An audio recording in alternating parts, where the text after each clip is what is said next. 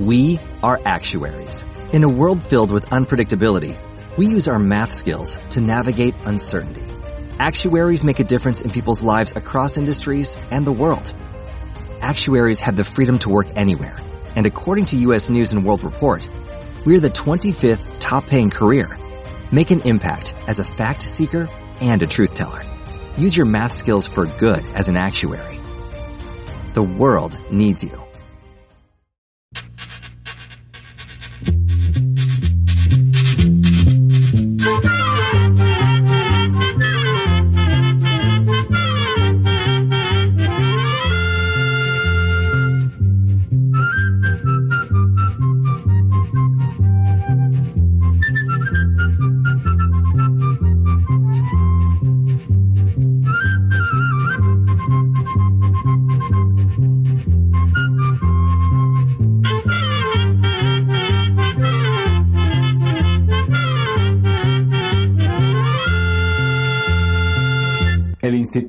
Centroamericano de Extensión de la Cultura, ICQ, presenta hoy un nuevo programa.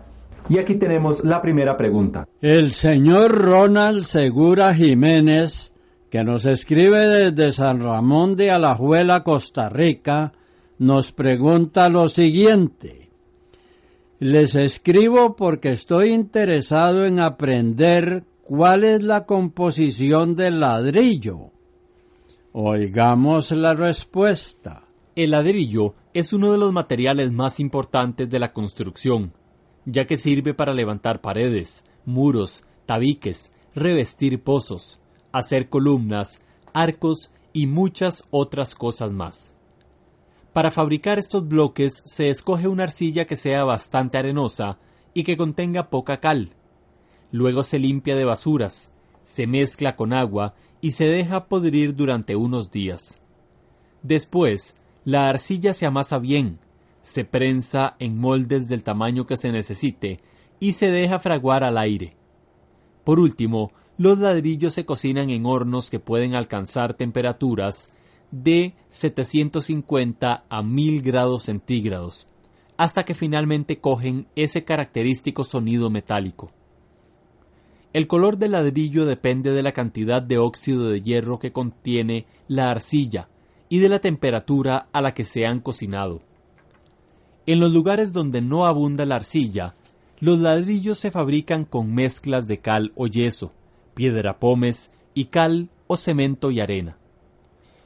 Los ladrillos refractarios son los que se utilizan para la construcción de hornos y resisten temperaturas de hasta 1580 grados centígrados. Vamos a contarle que el ladrillo es un material de construcción muy antiguo, que se utiliza desde hace miles de años. Se han encontrado casas y edificios de ladrillo en lugares como Mesopotamia, Palestina y Persia, donde había muy poca madera o piedra para construir. En estos pueblos se levantaron enormes palacios y ciudades con grandes murallas, fabricados con ladrillos secados al sol, que recubrían con hermosos ladrillos cocidos en hornos y decorados con brillantes esmaltes. Los romanos también construyeron baños, teatros y acueductos con ladrillos recubiertos de mármol. El ladrillo también era un material conocido por los indígenas de América. Las grandes pirámides de los olmecas, mayas y otros pueblos fueron construidas con ladrillos cubiertos de piedra.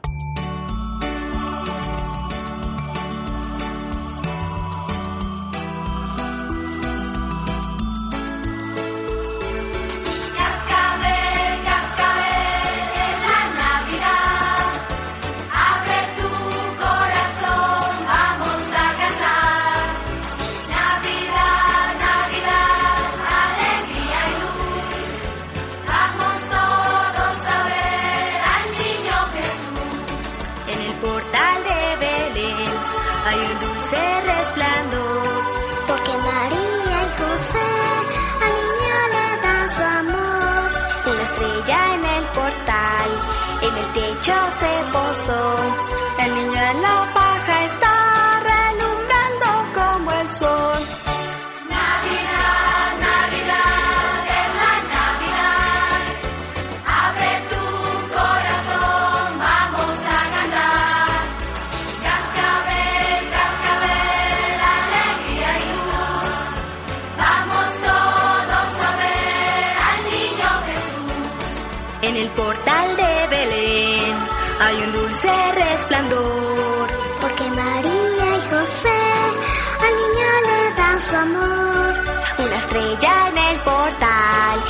el techo se posó. El niño en la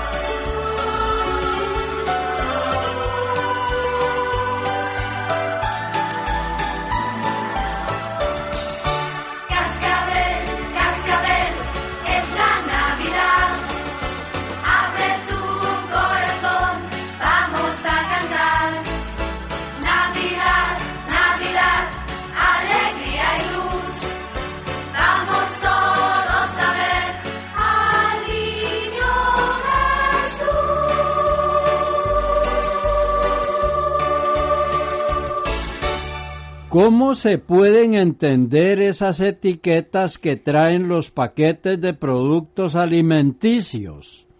A veces uno las lee pero no las comprende del todo. Esta pregunta nos la hace el señor Fernando Calderón Vargas, que nos escribe desde Sagrada Familia, San José, Costa Rica. Oigamos la respuesta. Como usted mismo habrá notado, hoy en día casi todos los alimentos que se venden envasados o en paquete vienen con una etiqueta especial que contiene información sobre las sustancias que posee ese producto. La razón por la que se incluye toda esta información se debe a la importancia que tiene el bienestar de los consumidores para los encargados de la salud de la mayoría de los países. Por ejemplo, si una persona tiene presión alta o es diabética, puede ahora saber si ese producto que va a comprar contiene mucha sal o azúcar, lo que podría producirle un problema de salud. La cantidad de información que contiene esa etiqueta puede variar de un país a otro, ya que cada uno tiene leyes y regulaciones diferentes, pero todas las etiquetas son revisadas y aprobadas por el Ministerio de Salud de cada país. Sin embargo, hay algunos datos que siempre se incluyen y que son los más importantes. Por ejemplo, al principio viene indicado que toda esa información sobre la cantidad de grasa o de azúcar del producto es por porción.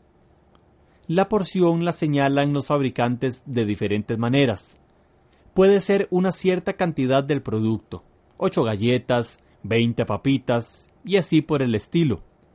También se indica en gramos u onzas en el caso de cereales, o bien por volumen.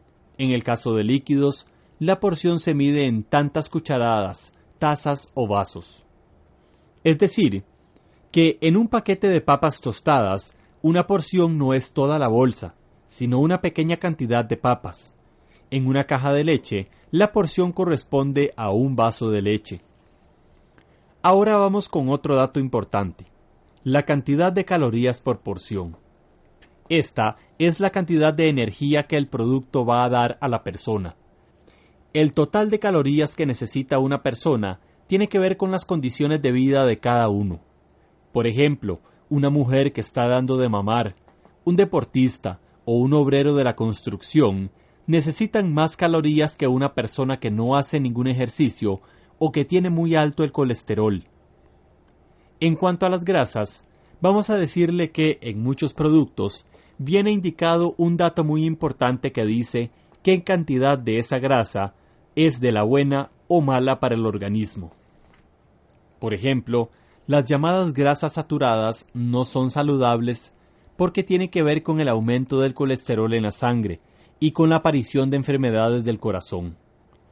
Lo mismo puede decirse de las grasas hidrogenadas o parcialmente hidrogenadas, que hoy en día abundan en muchísimos productos. La mejor grasa es la insaturada. Otro de los datos importantes es la sal, que por lo general se indica como sodio. Podemos encontrar también la cantidad de calcio, fibra, proteínas o azúcar.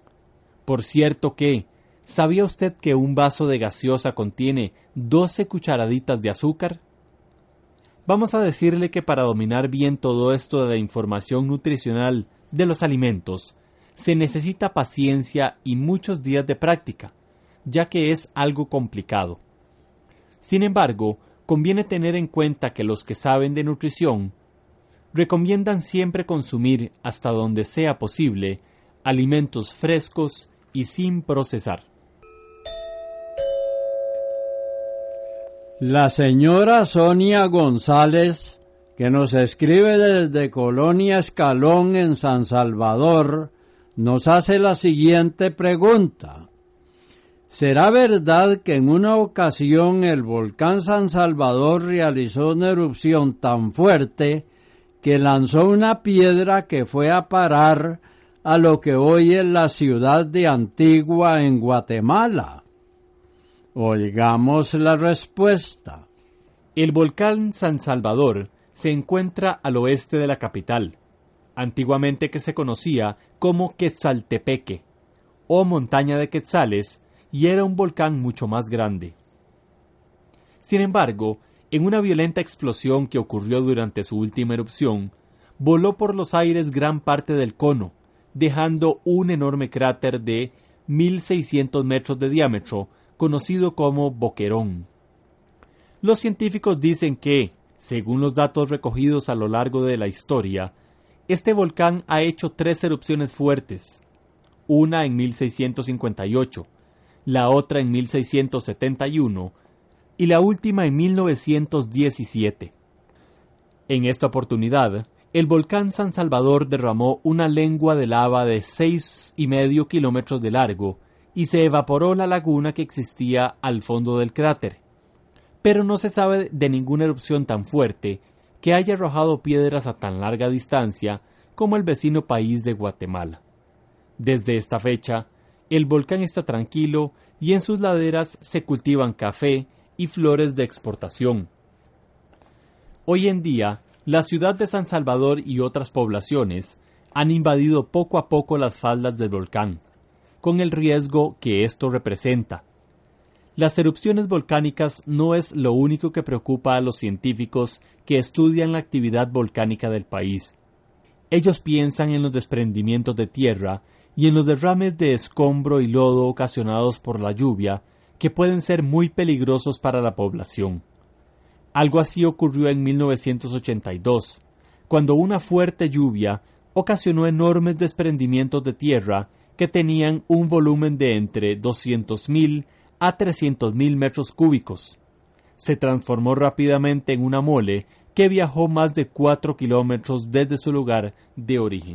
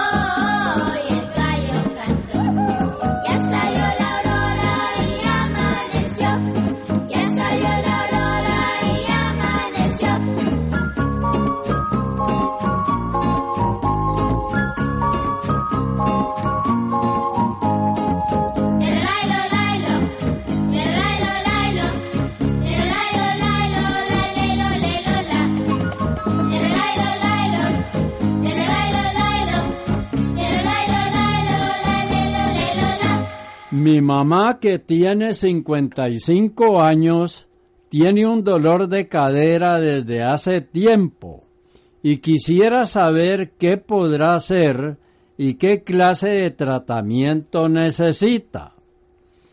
Esta pregunta nos la hace una señora que nos escribe desde San Marcos, Guatemala. Oigamos la respuesta. Por lo que usted nos cuenta, es posible que su mamá esté padeciendo lo que la gente llama un desgaste en la cadera. En realidad, lo que se desgasta es la cabeza del fémur. El fémur es el hueso del muslo, cuya parte de arriba está acomodado en el hueso de la cadera. Allí hay un hoyo o cavidad que sirve para recibir la cabeza del fémur. En la articulación de la cadera hay una capa suave que cubre la cabeza del fémur y otra que recubre el hueco de la pelvis. Este cartílago o capa sirve de amortiguador y permite todos los movimientos de la cadera, y esa es la parte que se desgasta. Este desgaste produce unos dolores y molestias como los que tiene su mamá. Algunas veces, este deterioro se debe a la artritis. Otras veces aparece por defectos de nacimiento que se acentúan con la edad. Sin embargo, hay casos en que los médicos desconocen el origen exacto del problema. Uno de los síntomas propios de estos padecimientos es un dolor en la cadera que aparece cuando la persona está sentada y se pone de pie para caminar. Una vez que haya dado los primeros pasos, el dolor y la rigidez se alivian y la persona puede caminar casi normalmente. Pero cuando ya se ha caminado cierta distancia, vuelve a aparecer dolor. A veces la molestia se siente solo en la rodilla. El dolor también puede ser provocado o aumentado por el frío y la humedad. Las personas con problemas de cadera pueden tener dificultad para cortarse las uñas de los pies, ponerse medias, subirse al autobús, poner una pierna sobre la otra y subir o bajar escaleras. Al principio, este padecimiento puede tratarse con antiinflamatorios, aplicando calor en esa parte realizando ciertos ejercicios suaves y bajando de peso para aliviar la presión. Sin embargo, si las molestias se mantienen o aumentan a pesar de estos tratamientos, es necesario realizar una operación. Dependiendo de cada paciente, se utilizan diferentes clases de operación. Estas tienen que ver con la edad de la persona y el tipo de artrosis que padezca vamos a contarle que desde hace muchos años se realizan operaciones donde se cambia la cadera por completo y se coloca una artificial.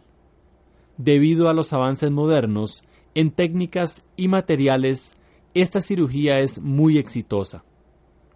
La persona se recupera muy bien, se le alivia el dolor, puede caminar normalmente y realiza muchas de las actividades que hacía anteriormente.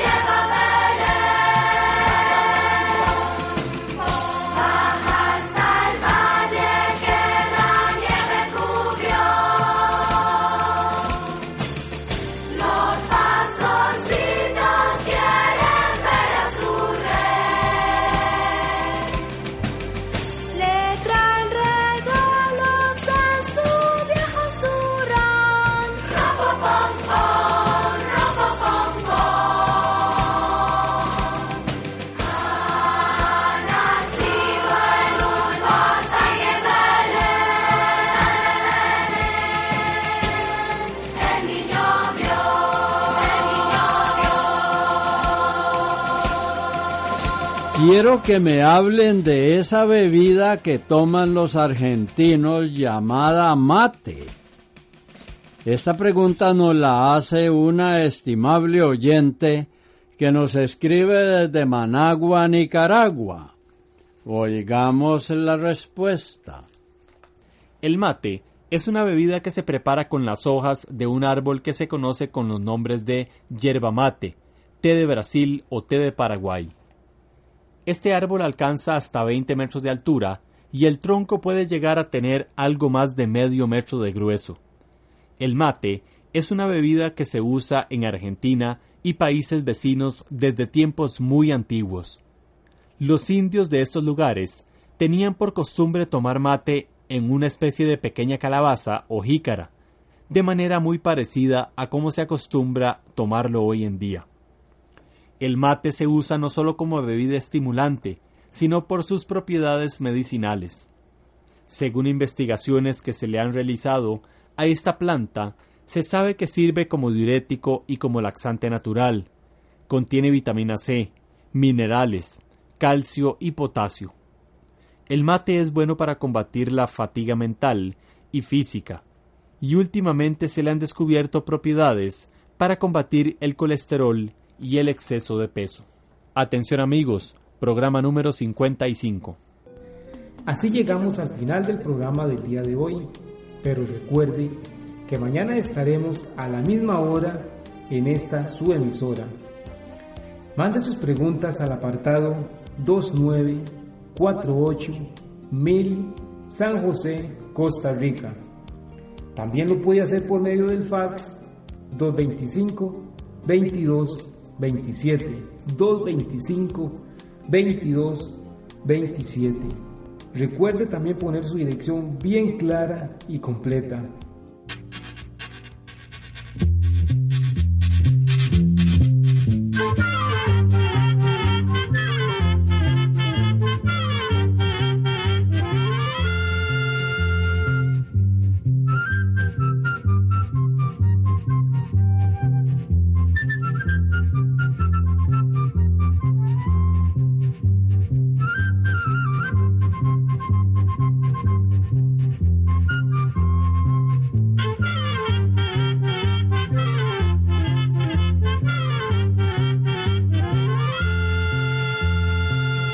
Como nuevo cliente de Western Union, puedes disfrutar de una tarifa de envío de 0 dólares en tu primera transferencia internacional de dinero en línea. Envía dinero a los tuyos en casa de manera rápida, fácil y conveniente. Visita westernunion.com o descarga nuestra app hoy mismo y tu primera tarifa de envío corre por nuestra cuenta. Aplican ganancias por cambio de moneda. No disponible para tarjetas de crédito y envíos a Cuba. Servicios proporcionados por Western Union Financial Services Inc. NMLS 906983 o Western Union International Services LLS NMLS 906985.